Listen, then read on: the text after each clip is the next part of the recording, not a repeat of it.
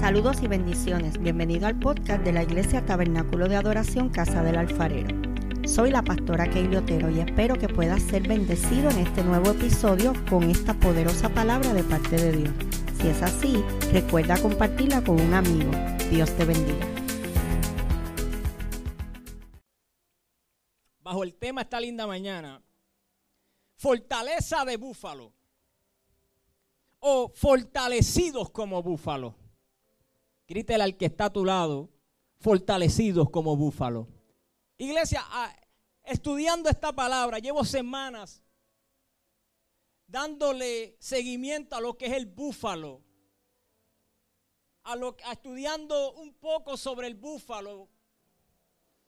Y es interesante la alusión bíblica que hace hacia un toro salvaje. Y parece, esto parece referirse a un búfalo. Muchos traductores de la palabra entienden que es un búfalo lo que se habla en este salmo. Por tanto, en esta posición nos vamos a referir al búfalo. Y es que el búfalo es un animal, se podría decir salvaje, no sigue instrucciones. Es un animal rumiente, desde luego eh, hay un búfalo que es palestino y otro búfalo que es africano, diferentes búfalos. Y comparten las mismas similitudes con el búfalo norteamericano. Para los nativos americanos, el bisonte o el búfalo y el lobo blanco gozan de una mística y muy significativa para ellos. Son como que lo mismo. Salmos capítulo 92, el pasaje bíblico dice, pero tú aumentarás mis fuerzas como las del búfalo. Seré ungido con aceite fresco. Escuche bien. El salmista en su oración, iglesia, pide una acción divina sobre, número uno, siendo ungido con aceite fresco. Y número dos, pide fuerzas como las del búfalo. Y dos cosas Dios hace en la vida del creyente y es que le da más fuerza y lo renueva con una nueva unción fresca. Y hay unas características que me llamaron la atención o unas estrategias que me llaman la atención del búfalo, la cual este, este salmo David habla y hace alusión. Y es que número uno, el búfalo es salvaje. En Job capítulo 39, verso 9 al 12, dice, voy a leerlo, dice, querrá el búfalo servirte a ti o quedar en su pesebre. Atarás al búfalo con yunta para el surco. Labrará los valles en pos de ti. Confiará tú en él, en él por ser grande su fuerza y fiarás tu labor. Te fiarás de él para que recoja tu semilla y la junte en tu era. En la, en la nueva, en, el, en la traducción lenguaje actual dice, ¿Tú crees que un toro salvaje estará dispuesto a servirte y a dormir en tus establos? ¿Tú crees que si lo amarra podrá hacer que te siga y que no se aparte del surco hasta que cultives tus campos? Puedes confiar en su fuerza y echar sobre sus lomos todo el peso de su trabajo. Puedes hacer que el toro junte todo tu grano y lo lleve hasta el molino. Lo que Job quiere decir aquí es que la naturaleza del búfalo nunca es servil. Número uno, número dos, no es dócil. Es de una naturaleza salvaje. No quiere que se le ponga un yugo para poder trabajar o poner arar. Y tampoco se puede contar con su ayuda. Y es que como esos búfalos o toros salvajes, así éramos tú y yo sin Cristo. Hasta que la fuerza de su amor y la soga de su llamado nos doblega. Ah y nos hizo que aceptáramos llevar el yugo sobre nosotros. Fue hasta que dijimos como el profeta me sedujiste, oh Jehová, y tú fuiste más fuerte que yo. Aleluya. Y ahora como nuevas criaturas le servimos a Jesucristo y estamos en el establo de su voluntad. Uh. Hoy llevamos su carga con mucho gozo, con mucho regocijo. Por eso es que Mateo capítulo 11, verso 28 al 3, 11, 28 dice, venid a mí todos los que estéis trabajados y cargados, y yo los que... Hmm, llevar mi yugo sobre vosotros y aprended de mí que soy qué? Manso y humilde de corazón. Y hallaréis descanso para vuestras almas. Porque mi yugo es fácil y ligera mi carga. Ah. Esto es interesante, iglesia, porque los bueyes se enyugan amarrándoles con sogas en los cuernos. Hace varios años atrás yo hablé de los bueyes. ¿Se acuerda? Se le amarran a través de los cuernos con el yugo de madera y con una forma curvada para, para ponérselo en su cuello. Un buey joven se amarra con un buey viejo. Escucha bien, escucha bien. Esto se amarra bajo entrenamiento. Y es así que el segundo aprende del primero. Porque el buey joven se tiene que enyugar con bueyes viejos. Escucha, escucha. Y esto habla de experiencia. Esto habla de experiencia, iglesia. Porque si no hay nadie que tenga experiencia a tu lado, nunca llegarás al propósito de Dios. Aleluya. Nunca vas a llegar lo que Dios tiene para ti. Hace falta gente a tu lado que te puedan enseñar como los pastores los están haciendo. Hmm. Te tiene que enseñar, número uno, lo que es la, la paciencia. Número uno, eh, eh, nos enseña lo que es la paciencia, la constancia, la perseverancia y sobre todo la responsabilidad. Y hay ministros en este tiempo que no tienen ni paciencia porque queremos empujar la puerta antes que Dios la abra. No somos constantes tampoco. Y nunca llegamos a la perseverancia. Y no tenemos responsabilidades. Ahora como nosotros, como nosotros hijos de Dios, no, aleluya, nos tenemos que enyugar involuntariamente. Tenemos que enyugarnos voluntariamente bajo el peso del yugo de Jesucristo. Y así aprender de este a andar y a obedecer. Y a cumplir con el llamado de una vida de dos palabras que a la gente no le gusta escuchar en este tiempo. De sujeción y obediencia. De sujeción y obediencia. Porque el yugo de Jesucristo se lleva con gozo y entrega total. Aleluya. El yugo de este mundo es pesado, iglesia. Produce angustia, dolor, sufrimiento. Y lo que hace es que nos esclaviza.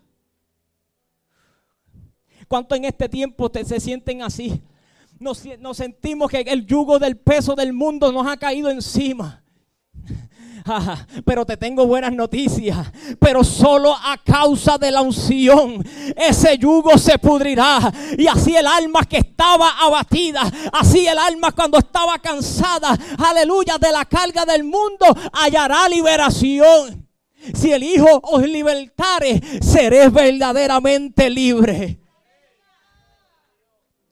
Por eso Isaías capítulo 10, verso 27 dice, acontecerá en aquel tiempo que su carga será quitada de tu hombro y su yugo de tu servicio. Y el yugo se pudrirá que ¿A causa de qué? a causa de la unción, aleluya. La unción, escuche bien esto, la unción es para aquel que dice, a mí no me ungieron con el redoma, a mí me ungieron con el cuerno. A mí me ungieron con el redoma. A mí, a mí no me ungieron con el redoma. A mí me ungieron con el cuerno. Porque con el redoma, aleluya, te unge la mano de hombre. Pero cuando te unge con el cuerno, te está ungiendo la mano de Dios. Porque cuando engordamos en la gracia del Señor Jesucristo y en el poder del Espíritu Santo, ese yugo se romperá. Pero en la nueva versión internacional dice de Isaías capítulo 10 que acabo de leer, lo dice más específico. En aquel día esa carga se te da quitada de los hombros. Y a causa de la gordura, se romperá el yugo que lleva en tu cuello. Uh, así que tu resolución de este próximo año es aumentar de peso, baby. Es aumentar de peso. Pero aumenta en el peso de la gracia para que ese yugo se rompa en el nombre de Jesús. Aleluya. Al principio, el yugo de Cristo produce aflicción, pero luego produce satisfacción. Por eso es que Dios eh, vio el juicio que traería sobre las naciones, ilustrándolos como búfalos o toros fuertes. Porque dice Isaías 34, verso 7, y con ellos caerán búfalos y toros y con becerros, y su tierra se embriagará de sangre. La unción del aceite fresco produce un mayor deseo de servir, de poder trabajar en la obra de Jesucristo. Ahora, ¿cuál es otra cualidad que tiene el búfalo? Es que el búfalo convive con otros. El búfalo se mueve en manadas.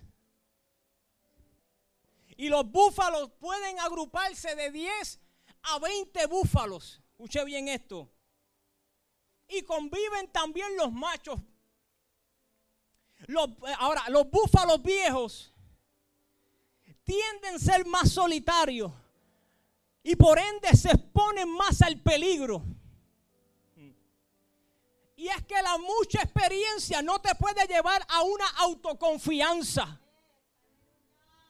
y buscar estar solo. Cuando nosotros dependemos de nuestra experiencia, llega el momento que el enemigo puede atacarte.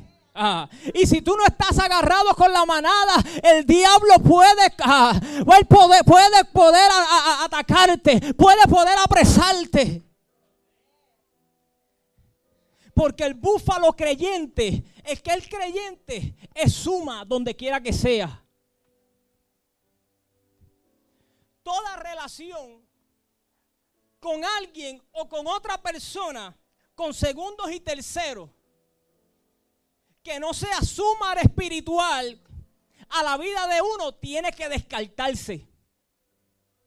Hay relaciones saludables, pero también hay relaciones tóxicas. Pero te tengo noticias. Pero a quien te conecte determinará lo que te conecta.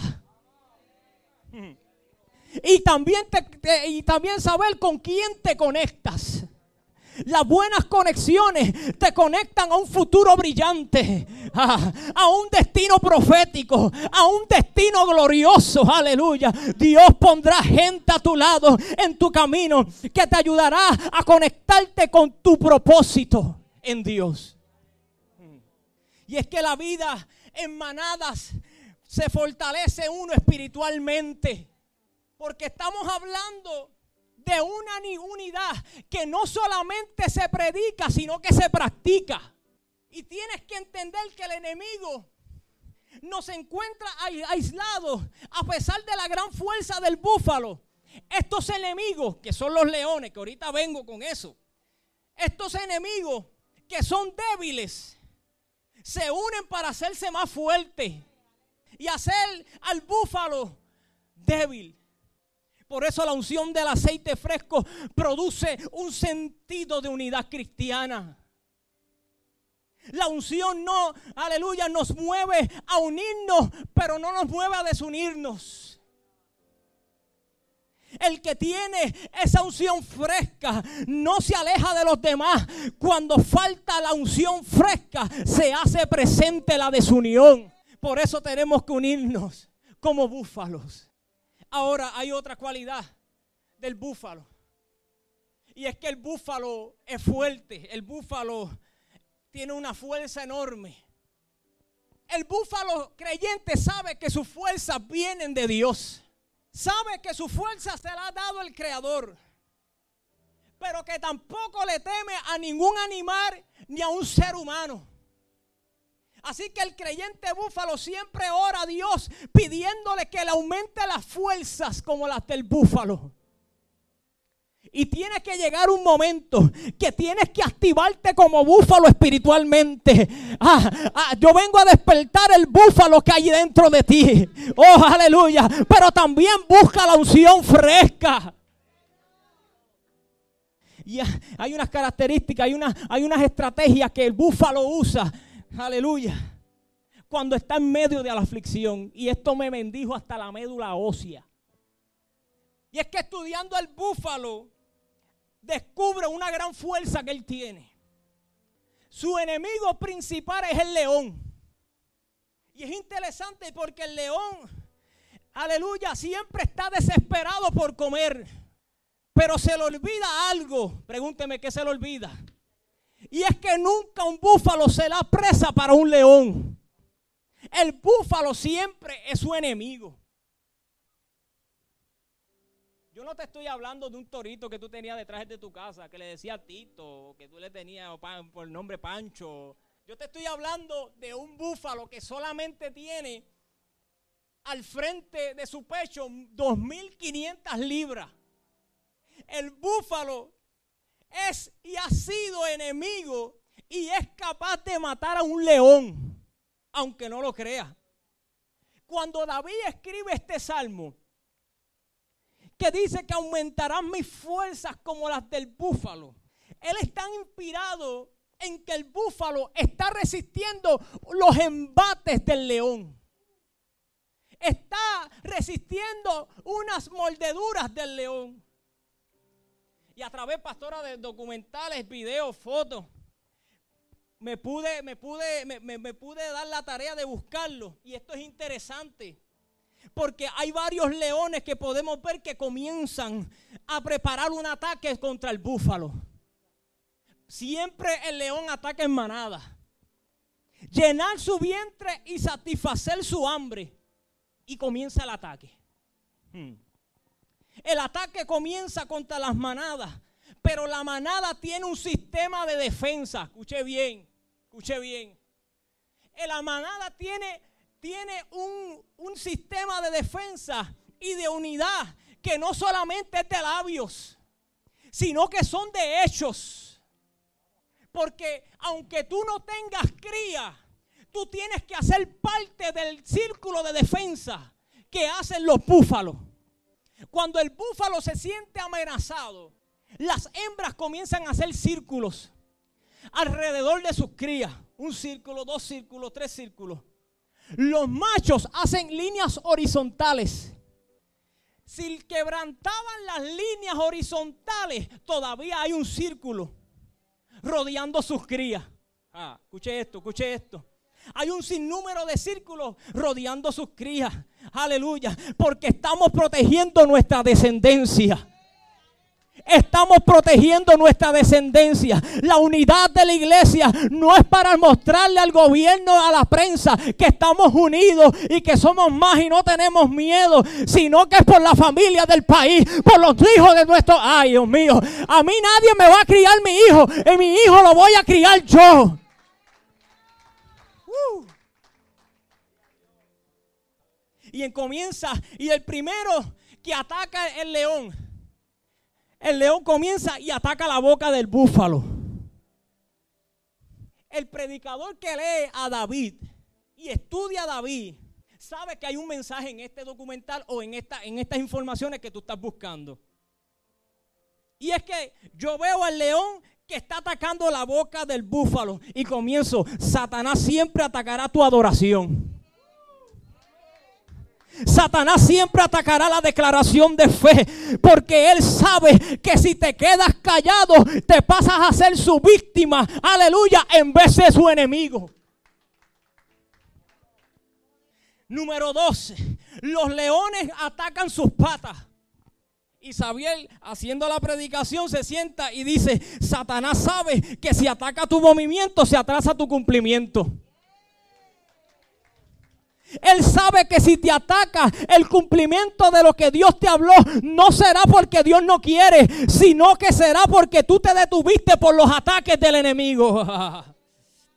Número tres, ¿qué hacen estos leones? ¿Qué hace el enemigo? Los leones comienzan a brincarle encima al búfalo. No uno, son seis, siete, ocho leones encima del búfalo. Y sobre todo cerrando mandíbulas. No solamente estar uñando, están cerrando mandíbulas. El búfalo utiliza dos, estrategias adicionales. Y es que la primera es que el búfalo cuando está en aflicción, haciendo atacado, se va de rodillas. Esta es la posición que dice, humillaos bajo la poderosa mano. El búfalo se va de rodillas. Aleluya. Si tú supieras que esta es la posición que más confunde a Satanás. Porque Él no sabe los misterios que tú estás hablando. Él no sabe los códigos que tú estás hablando. Ah, ah, aleluya. Él no sabe a la respuesta que Dios va a ver en esa oración. El búfalo cae de rodillas. Pero tampoco el búfalo retrocede. Y lo que Satanás no entiende y lo que Satanás no entiende en este tiempo, que tú de rodillas en la tierra te presentas de pie en el cielo. alguien tiene que entenderlo. Tú de rodillas en la tierra te presentas de pie en el cielo. Aleluya. Aleluya. Porque Él piensa que te tiene derrotado. Él piensa que te tiene afligido. Pero lo que tú estás haciendo es presentándote al trono de la gracia. Ah, él te está pensando que Él te ha derrotado pero no estás derrotado.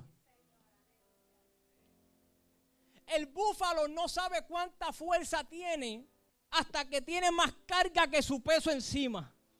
Él sabe cuánto peso tiene y se levanta. Pero el búfalo está herido, pero no está destruido. Porque el búfalo tiene una tercera alma. Y es que de la cabeza hasta las patas comienza a brotar aceite.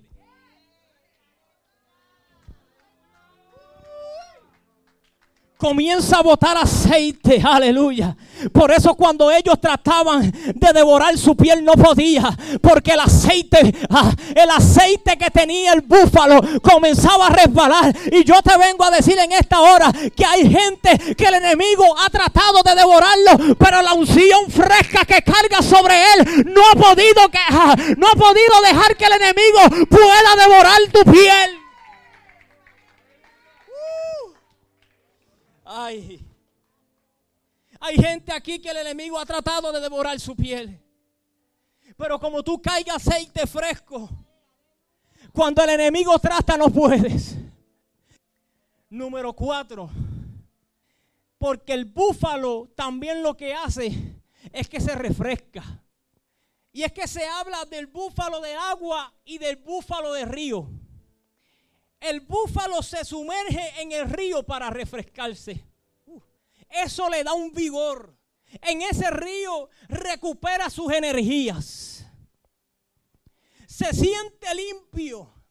Se hidrata de la presencia. Por eso te tienes que sumergir en el río de Dios. Ezequiel capítulo 47, verso 3 al 7 se nos presenta cuatro niveles en el río de Dios. Y cada nivel tenía una medida de 500 metros de longitud o 1500 pies, pero no de profundidad. Ahora yo quiero que usted vaya conmigo a Ezequiel. Ezequiel capítulo 47.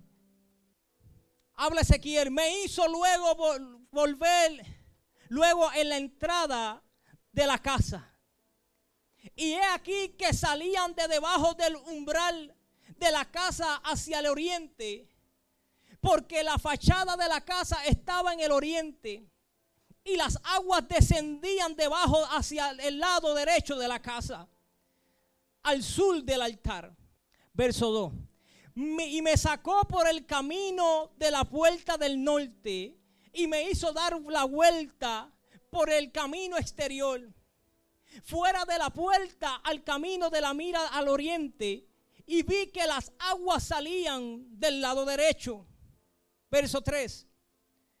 Y salió el varón hacia el oriente llevando un cordero en sus manos y midió mil codos y me hizo pasar por las aguas hasta los tobillos.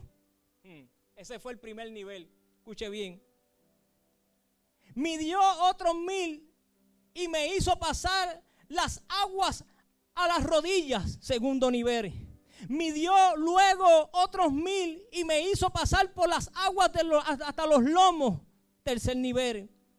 Midió otros mil y era ya un río que no se podía pasar porque las aguas habían crecido de manera que el río no se podía pasar sino, sino nado.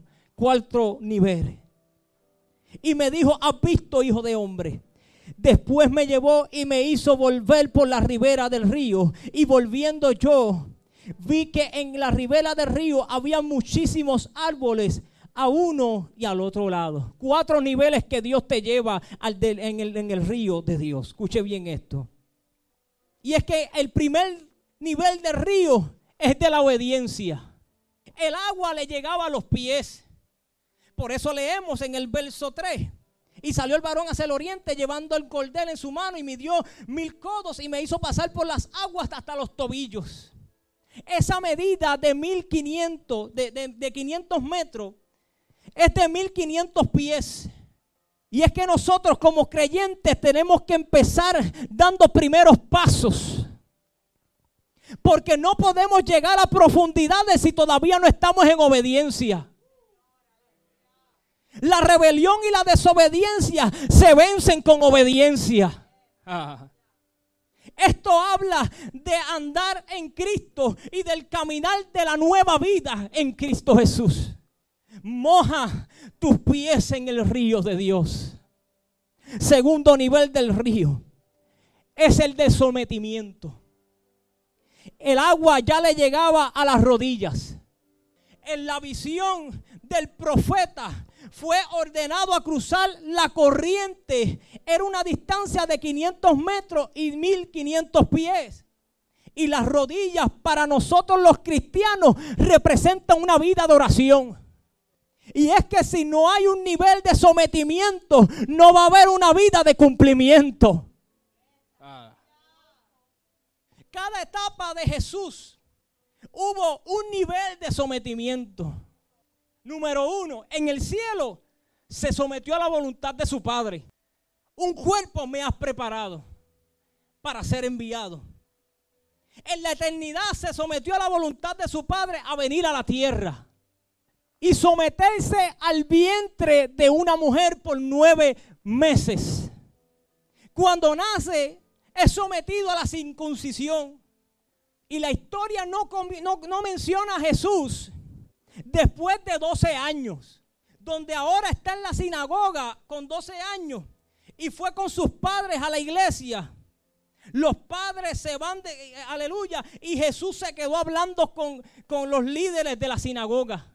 Porque Jesús entendía que ya había llegado su momento.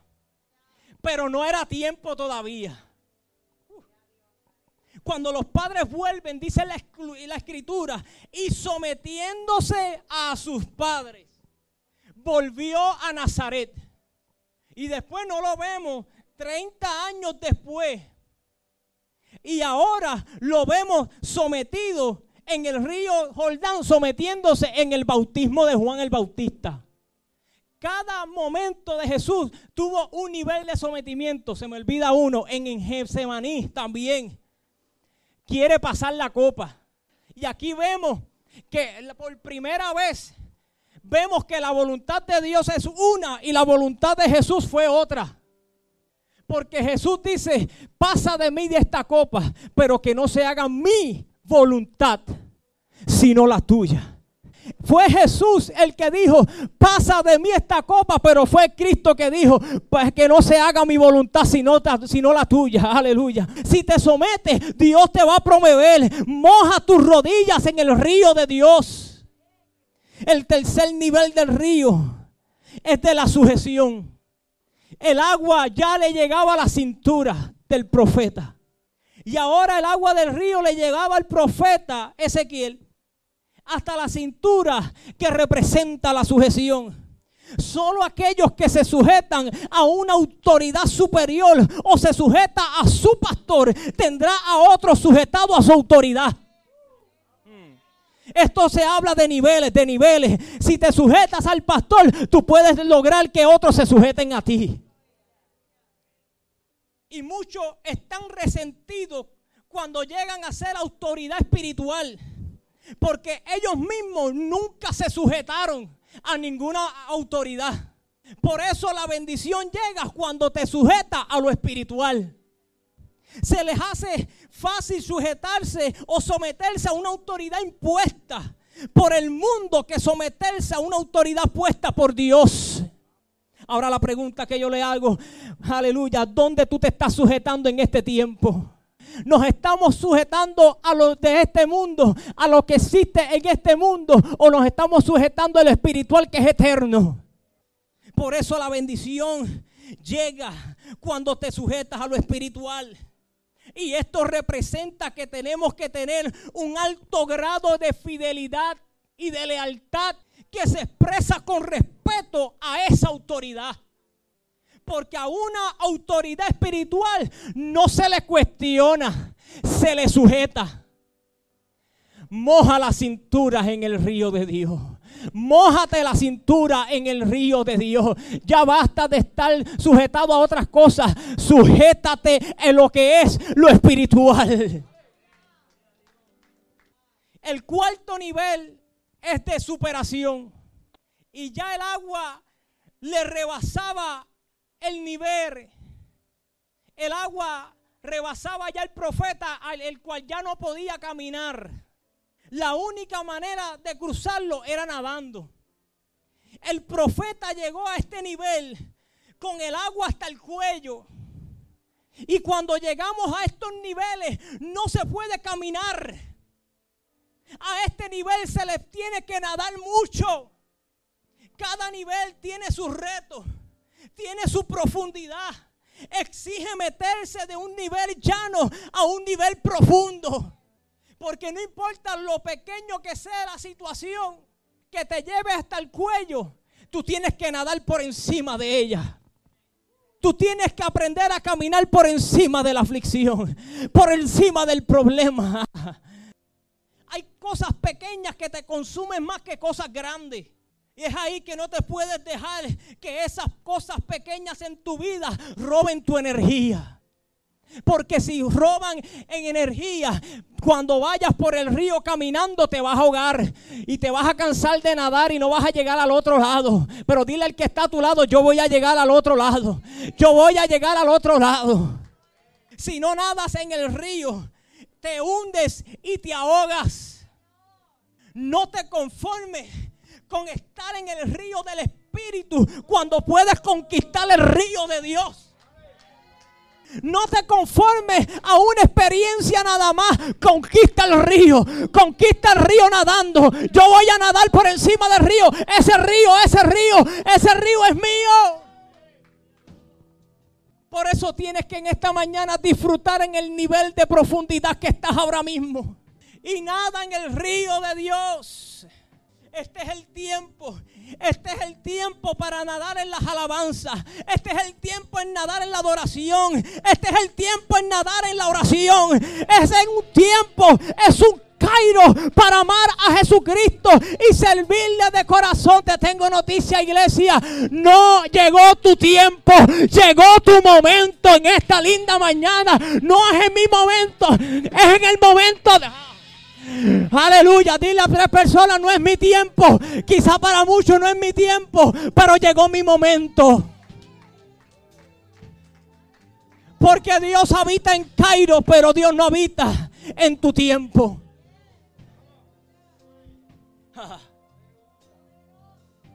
Por eso es que cuando Jesús, cuando Jesús hace un milagro en la Biblia, dice, y en aquel momento había la, mujer del flujo de sangre y en aquel momento, no dicen tiempo, dice el momento.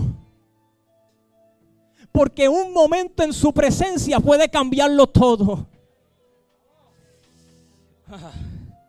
Por eso nada en el río de Dios. Aprovecha la profundidad que hay en Dios en tu vida. Aprovecha el kairos, el tiempo, el momento de Dios en tu vida. Salmos capítulo 92, verso 10. Dice, seré ungido con aceite fresco. Pero también el Salmo 23, verso 5 es un complemento de esto. Le da un complemento a lo ya dicho en esta palabra. Porque dice, tú preparas mesa delante de mí en presencia de mis enemigos. Pero después dice, has ungido mi cabeza con qué? ¿Con qué? Con aceite. Ah, pero no solamente se queda el ungimiento de cabeza con aceite, sino que ahora mi copa está rebosando. Mi copa está rebosando. Alguien tiene la copa rebosando que dice, lo que yo tengo le va a repartir a otros que necesiten.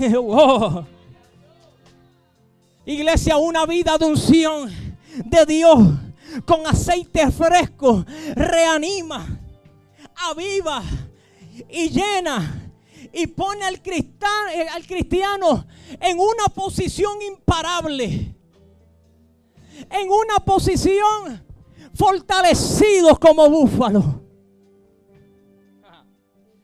Porque la verdadera unción es más que una relación. Aleluya. Es más una relación con el Espíritu Santo que una función con el Espíritu Santo. La unción es más de una relación face to face con el Espíritu Santo que utilizar esa unción fresca. La verdadera unción es la relación con el Espíritu Santo. Y es el nivel de profundidad que Dios te quiere llevar. Bendiciones. Si este episodio ha sido de bendición para ti, compártelo para que otros puedan ser edificados. Te invito a que nos busquen en Facebook como Tabernáculo de Adoración Casa del Alfarero y te suscribas a nuestros podcasts en las diferentes plataformas. Y así no te perderás ninguno de nuestros episodios. Dios te bendiga.